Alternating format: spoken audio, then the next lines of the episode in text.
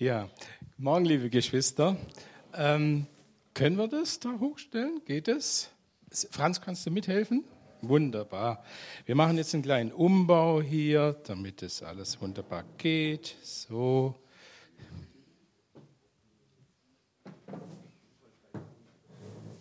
So. Ich habe gedacht, ich muss euch einfach ein bisschen was von meinem Herzen mitteilen. Ja, und äh, was mich so, zwei Worte, die mich, oder zwei Dinge, die mich ganz stark beschäftigen, ist einmal immer wieder neu, dieser Satz. Und das zweite, steh auf. Und ich lese euch einen Text, der euch sehr bekannt ist. Ich habe gedacht, ich bringe eine weihnachtliche Predigt mit, ne? so eine Adventspredigt. Ne? Wir leben doch im Advent. In Lukas 2, 6 bis 20. Und als sie in Bethlehem waren, kam für sie die Zeit der Entbindung. Sie brachte ihr erstes Kind zur Welt. Ähm, von wem wird da gesprochen? Steht da gar nicht. Äh, ach, von Maria, ja genau.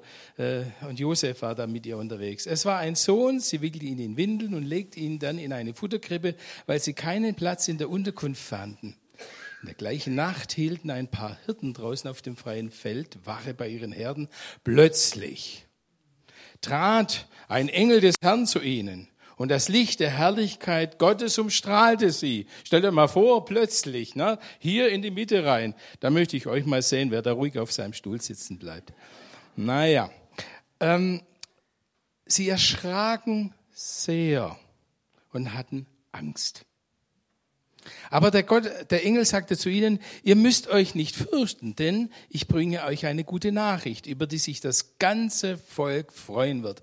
Heute Nacht in der Stadt Davids ist euer Retter geboren worden. Es ist der Messias, der Herr. Ihr werdet ihn daran erkennen, dass ihr ein Kind findet, das in Windeln gewickelt in einer Krippe liegt. Und dann plötzlich waren vor ihnen die Heerscharen, die himmlischen Heerscharen umgeben und die alle Gott lobten und riefen, Ehre und Herrlichkeit Gott in der Höhe und Friede den Menschen im Land, auf denen sein Gefallen ruht. Boah. Als die Engel in den Himmel zurückgekehrt waren, sagten die Hirten zueinander, kommt, wir gehen nach Bethlehem. Sehen wir uns an, was da geschehen ist, was der Herr uns sagen ließ. Schnell brachen sie auf und fanden Maria und Josef und auch das Kind, das in der Futterkrippe lag. Als sie es gesehen hatten, erzählten sie was ihnen über das Kind gesagt worden war. Und alle, die, alle mit denen sie sprachen, wunderten sich über das, was ihnen die Hirten berichteten. Maria aber bewahrte das Gehörte in ihrem Herzen, dachte wie, immer wieder darüber nach.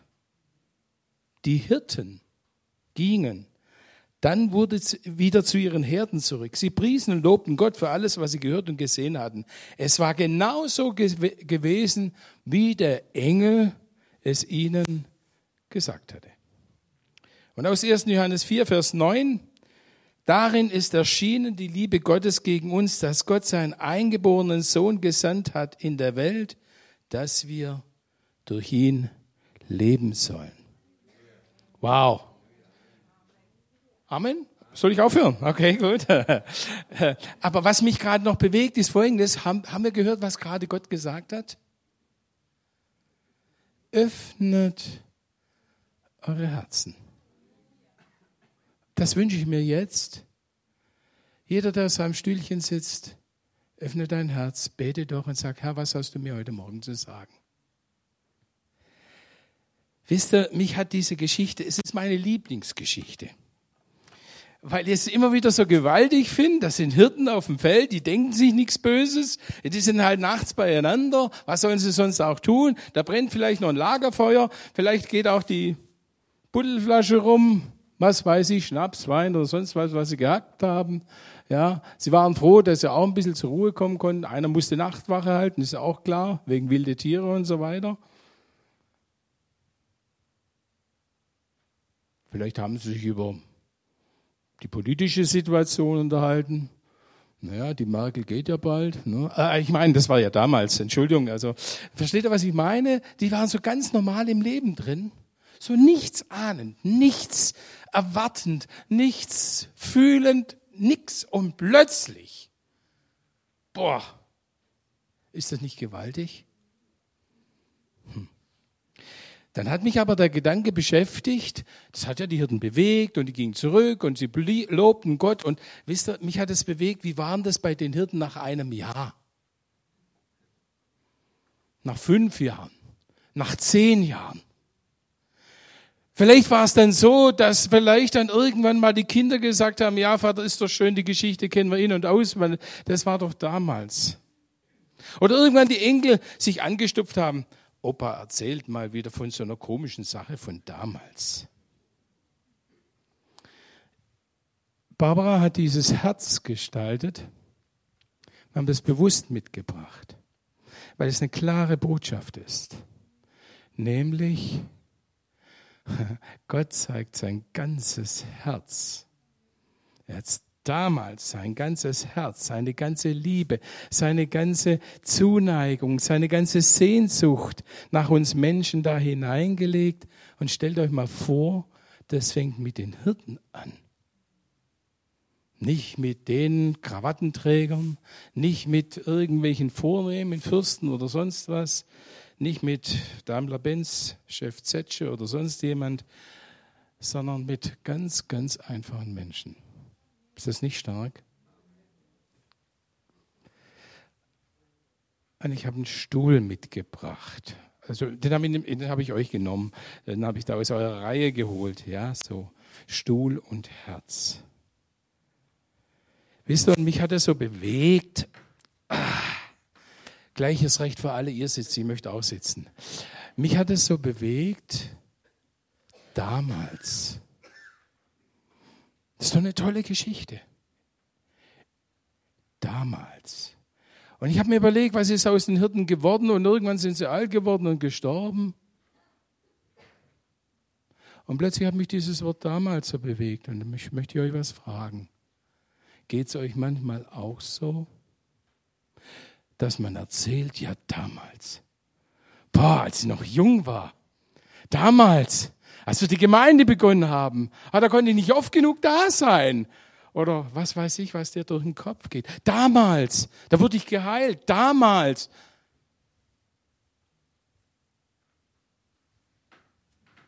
Nur damals? Ist das Gottes Anliegen?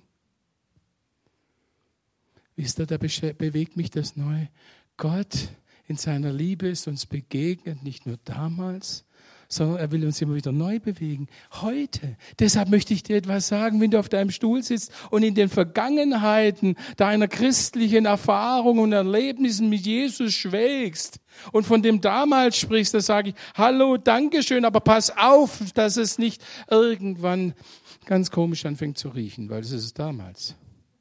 Und du kannst von der Vergangenheit nicht zehren. Was ist mit unserem Heute? Mit unserem Jetzt. Wisst ihr, was mich so bewegt? Jetzt will Jesus in seiner Liebe uns begegnen. Jetzt will er, und wisst ihr, und da geht es nur darum, du musst aufstehen. Steh auf. Steh auf und begegne Jesus. Versteht ihr, was ich meine? Das Herzensanliegen Gottes ist immer wieder neu. Er sehnt sich nicht nach uns. Er will uns begegnen. Und dann gibt es vielleicht manchmal Leute, die sitzen so auf ihrem Stuhl.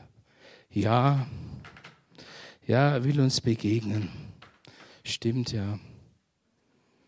Aber mich, ach, mir geht's gar nicht gut. Mich sieht er da sowieso nicht. Mich sieht ja sowieso keiner.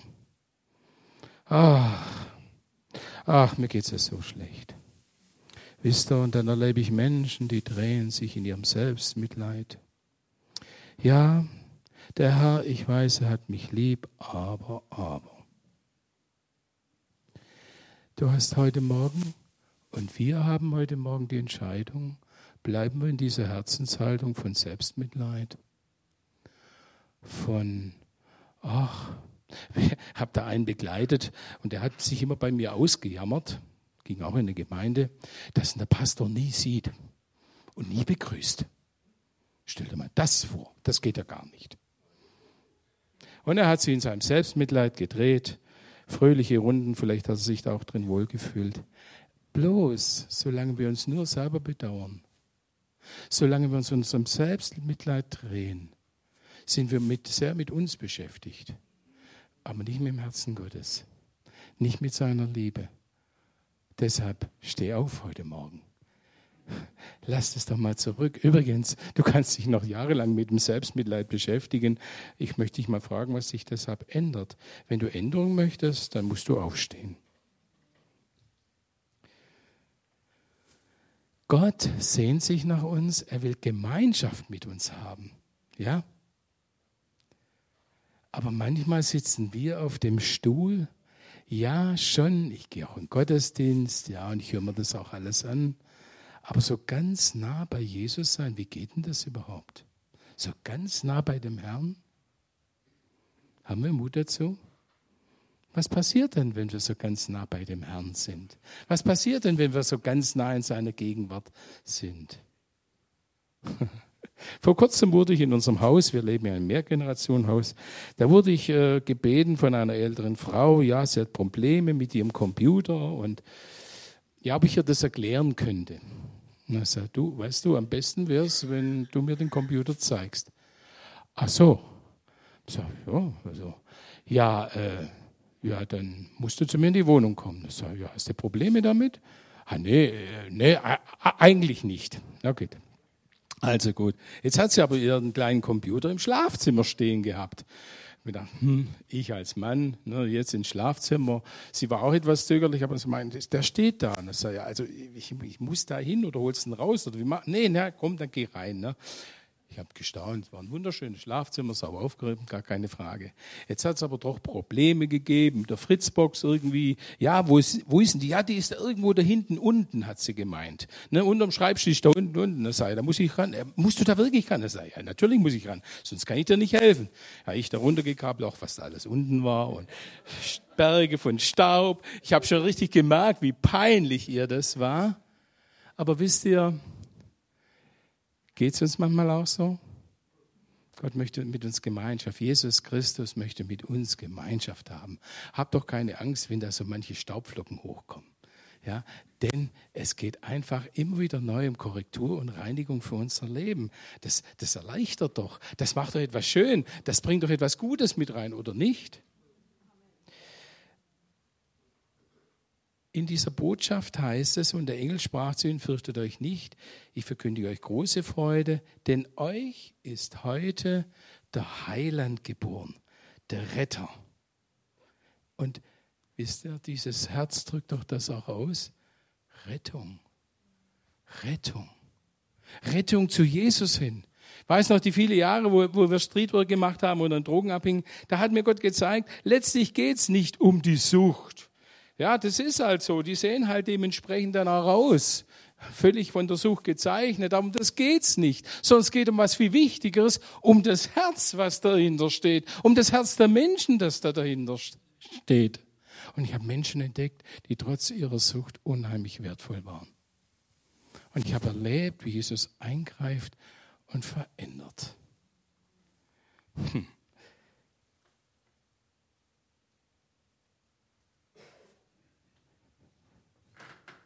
Und da sitzen wir manchmal auf unserem Stuhl und kleben fest, weil so irgendeine Heimlichkeit in unserem Leben ist, irgendwas, wovon wir abhängig sind und wir denken nur an Sucht. Aber könnte es sein, dass ich vielleicht von ganz anderen Dingen abhängig bin? Das kann ich dem nie vergeben. Ja, ich weiß, ich müsste das in Ordnung bringen, aber ich will nicht. Da gibt es ganz unterschiedliche Abhängigkeiten. Jesus möchte retten. Jesus möchte mich retten aus meiner Herzensbitterkeit, wo ich mich hinter Mauern verkrochen habe, Mauern der Ablehnung, Mauern der Enttäuschung, Mauern ja, wo ich sage, da will ich keinen mehr ranlassen. Ja, ich gehöre Jesus, ja, ich folge Jesus, aber ich habe den Stuhl extra dahingestellt. Zwischen hier und da ist eine Distanz. Wir leben in der Distanz mit Jesus. Jesus will das nicht. Jesus will retten. Jesus will, dass wir aufstehen, dass er uns herausholen kann aus dieser Art der Abhängigkeit. Und ich möchte dir Mut machen, steh auf, es lohnt sich. Was haben die Engel zu den Hirten gesagt? Fürchtet euch nicht. Warum haben die das, warum hat der Engel das denen gesagt? Was meinst du? Warum hat der Engel gesagt, habt keine Angst, fürchtet euch nicht? Oh ja, das würde ja auch sein. Wie gesagt, vorhin habe ich ja schon gesagt, wenn hier ein Engel erscheinen würde, also mein lieber Freund, da würden wir wahrscheinlich alle flach liegen und würden kein Wort mehr rausbekommen. Hab keine Angst. Wenn Gottes Herz, Gottes Liebe uns begegnet, dann ist es nicht angstmachend, sondern es ist unwahrscheinlich liebevoll und annehmend.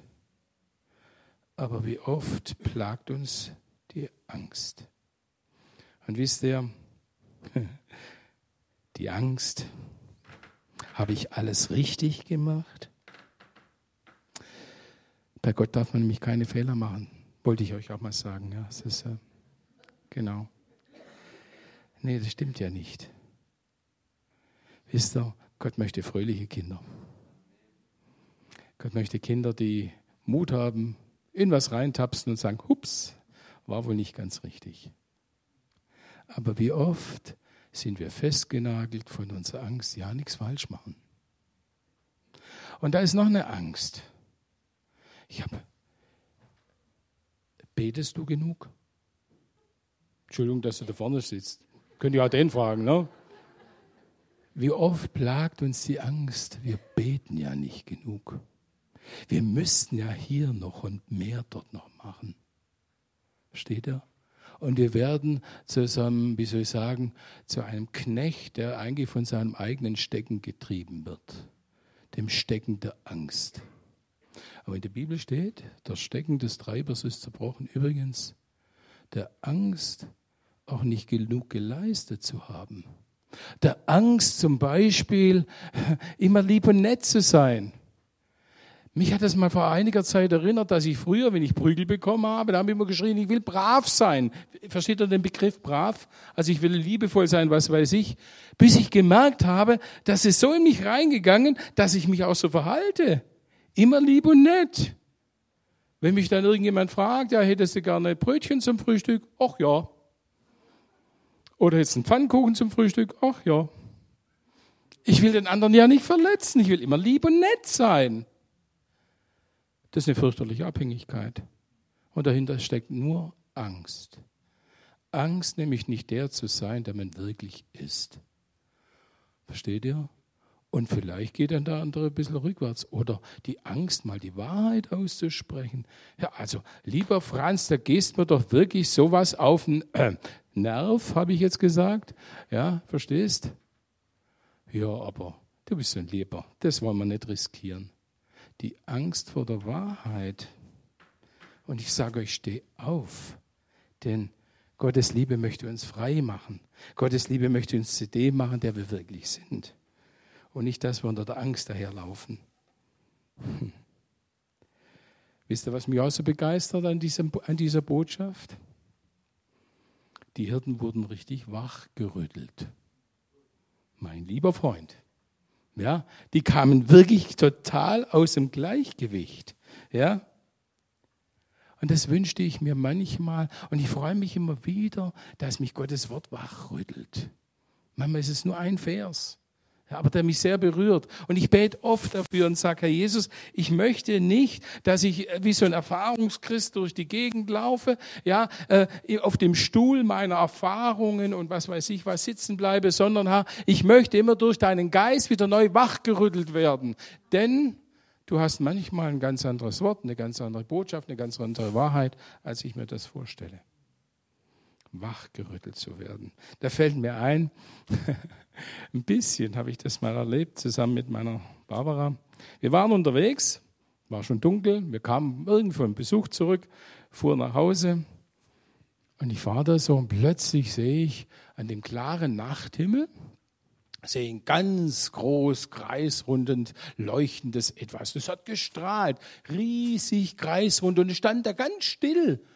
Ich fuhr dann mit dem Auto und ich habe gemerkt, jetzt musst du anhalten, sonst fährst du nur irgendwo gegen. Es hat mich also, ich, ich habe gemerkt, wie mein Herz schneller denkt, was und ich habe gedacht, gibt es doch UFOs? Da ich, ange, habe ich angehalten, bin ausgestiegen und tatsächlich, wie so ein hell leuchtendes Ding, stand es da am Nachthimmel. Und ich denke, boah, das gibt also doch was Außerirdisches. Ja.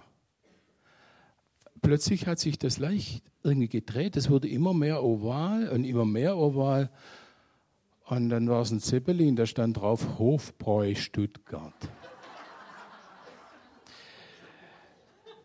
Aber wisst ihr, da war ich aber wach, das kann ich euch sagen.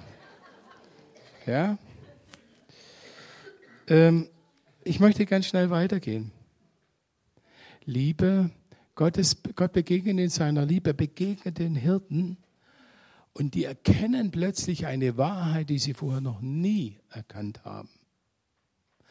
Eine Wahrheit, da gibt es ja eine Ewigkeit. Diesen himmlischen Vater, diesen Gott gibt es wirklich. Die waren dermaßen durch, durch den Wind. Die haben plötzlich gemerkt, boah, außerhalb unserem ärmlichen Dasein, da gibt es noch was ganz anderes. Wo wir Gottes Liebe begegnen, begegnen wir auch der Wahrheit. Und wie oft sitzen wir auf dem Stuhl unserer eigenen Wahrheit, unserer eigenen Vorstellungen unserer Sicht, was Wahrheit ist, unserer Sicht, wie man eine Bibelstelle verstehen soll. Und wie oft verhauen wir geschwisterlich uns die Bibelworte dann um die Ohren. Kennt ihr das? Und da gibt es Menschen, die unterwegs sind mit ihrer Wahrheit, die nur das sehen, was sie sehen wollen. Die nur so sehen, wie sie es denken und gar nicht verstehen, dass Gott in seiner Liebe sie an ihr Herz, an sein Herz ziehen möchte, damit sie die Wahrheit erkennen. Wie heißt es da in Johannes 8, Vers 32? Dann werdet ihr die Wahrheit erkennen und die Wahrheit wird euch frei machen. Sind wir bereit, mal von unserem Stuhl aufzustehen, um der wirklichen Wahrheit zu begegnen? Und wie oft erlebe ich das, dass es Menschen gibt, die eben, wie ich schon gesagt habe, nur ihre Wahrheit sehen. Sie sehen nur das, was sie sehen wollen. Sie sehen nur das, was nicht ist. Der Stuhl der Unzufriedenheit habe ich ihn genannt. Des immer Nörgelns, des nie Zufriedenseins. Und ich wünsche mir manchmal, dass wir den Mut haben, aufzustehen und sagen, ich will mich doch nicht an dem orientieren, was nicht ist. Ich will mich doch endlich mal an dem orientieren, was ist. Oder?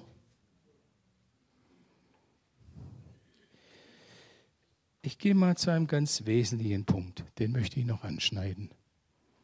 Warum, und die Frage ist jetzt an euch, warum hat Gott, der himmlische Vater, sich das so ausgedacht, dass er diese Botschaft, die doch so wichtig ist, die so zentral, so fundamental ist, warum hat er die den Hirten gesagt?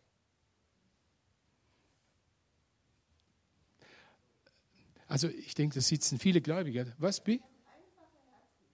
Die haben einfache Herzen, sagt sie. Noch weitere Ideen? Ach, das waren die einzige Schwester, da irrst du ein bisschen, die haben manchmal auch geschlafen, die konnten nicht die ganze Nacht wachen, einer war vielleicht wach. Ja, okay, ja.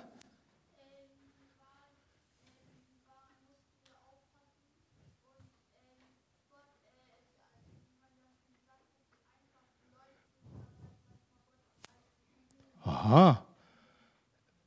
Der junge Mann da hinten sagt, die einfachen Leute erreicht Gott am meisten. Ja, Danke für den Hinweis. Da hake ich geschwind ein. Moment. Und zwar, wir machen es manchmal viel zu kompliziert. Aber Gottes Liebeherz ist einfach und klar. nicht kompliziert. Okay, ganz kurz noch eine Wort, ja?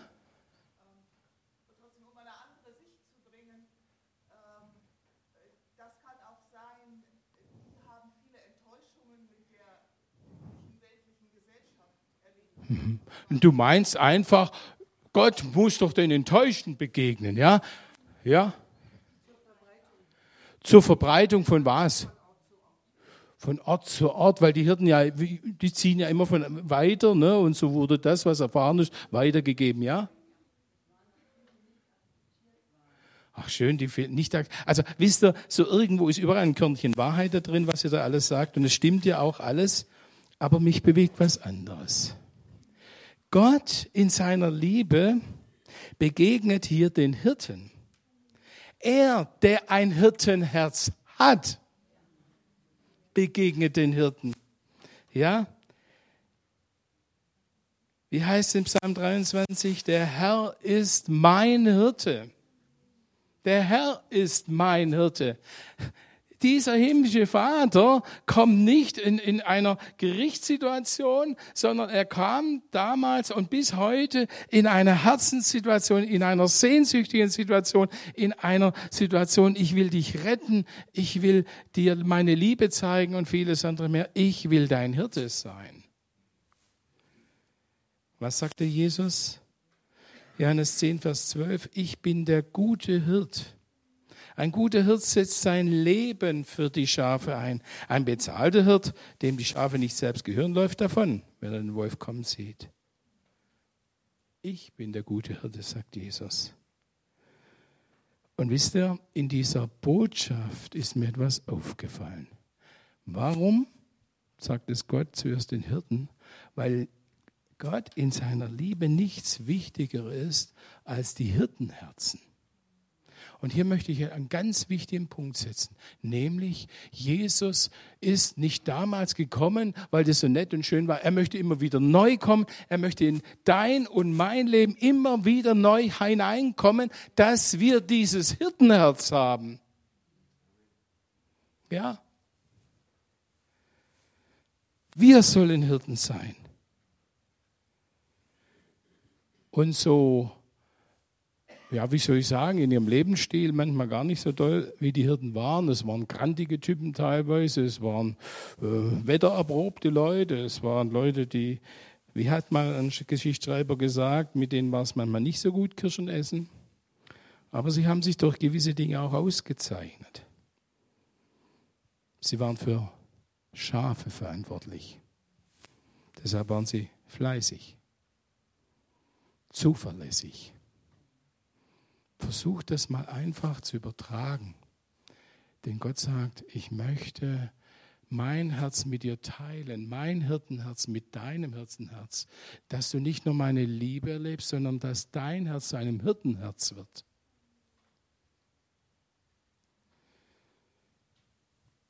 Sie waren zuverlässig, übrigens mutig. Denkt mal an David, der mal sagte, ich habe sogar mit Löwen gekämpft. Sie blieben, auch wenn es Krisen gab. Sie sind nicht geflohen, denn es waren ihre Schafe. Gott hat ihnen etwas anvertraut. Da hinein könnte es sein, dass Gott dir etwas anvertraut hatte, hatte. Vielleicht einen Menschen anvertraut hat, für den du ein Stück Hirte sein sollst.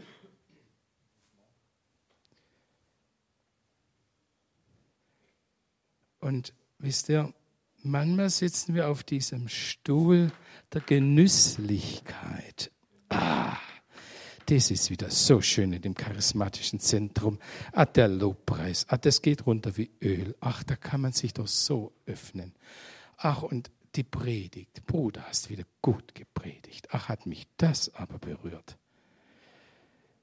Liebe Geschwister, ja, wir dürfen genießen. Wir dürfen in der Gegenwart Gottes genießen und das ist schön. Aber das ist nur die halbe Wahrheit. Gott will, dass wir immer wieder neu aufstehen. Aufstehen, um zu dem zu werden, was ein Herzensanliegen ist. Ich verkündige euch große Freude, nicht nur für euch selbst, sondern ich will, dass das viele, viele andere auch noch erleben.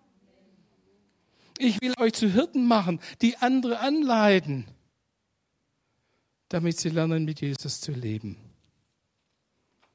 Hm. Haben wir den Mut aufzustehen? Übrigens, da gibt es keine Altersbegrenzung.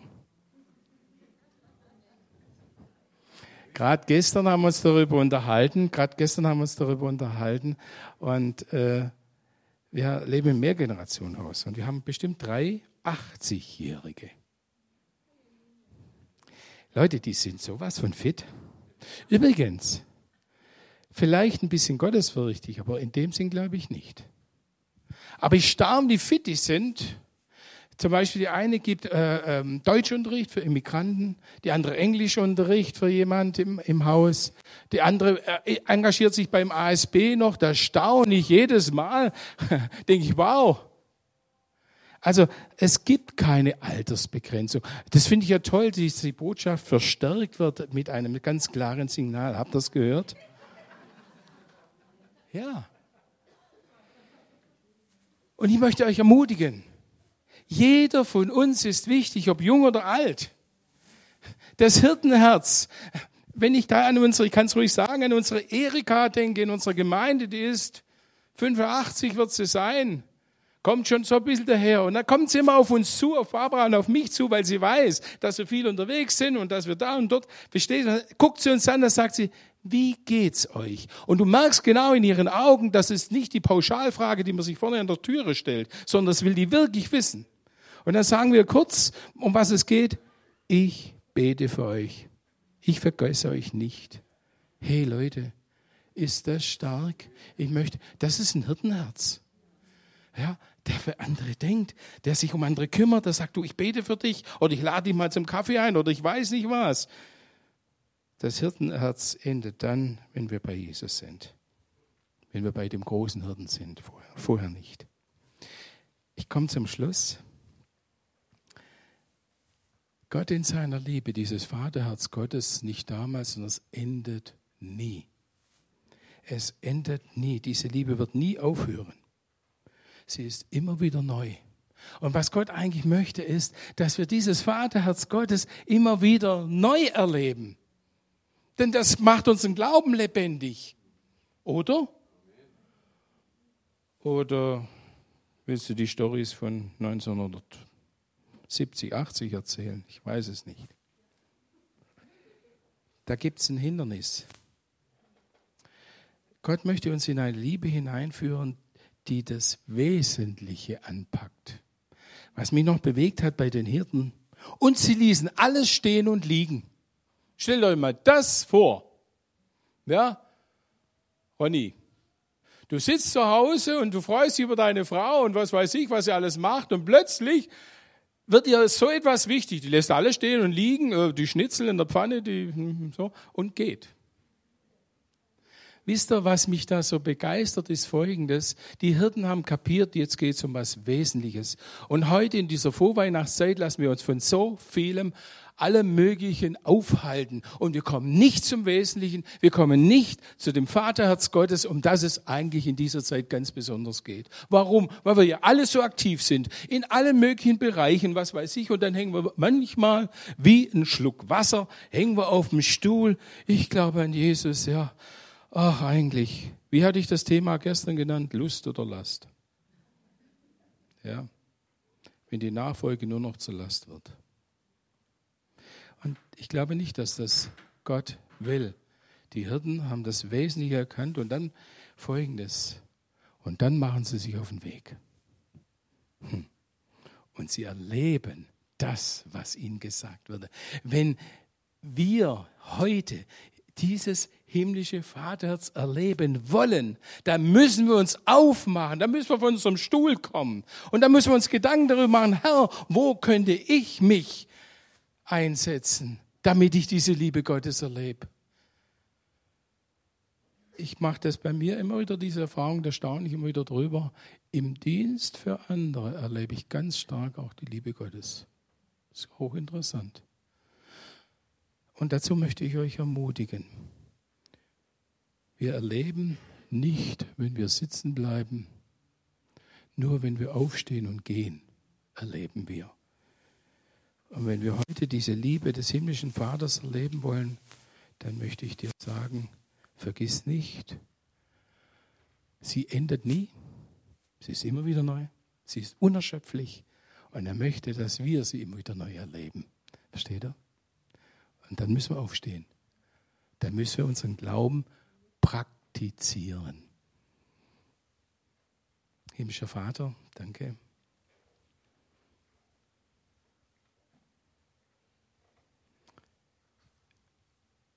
Gib uns Mut, dass wir aufstehen. Nicht in unseren Erfahrungen oder sonst was sitzen bleiben, sondern Mut haben, an deinem Herzen zu sein. Und dass wir hören, was du uns zu sagen hast. Und dass wir das tun, damit wir noch mehr deine Liebe erleben. Und vor allem, dass es andere erleben.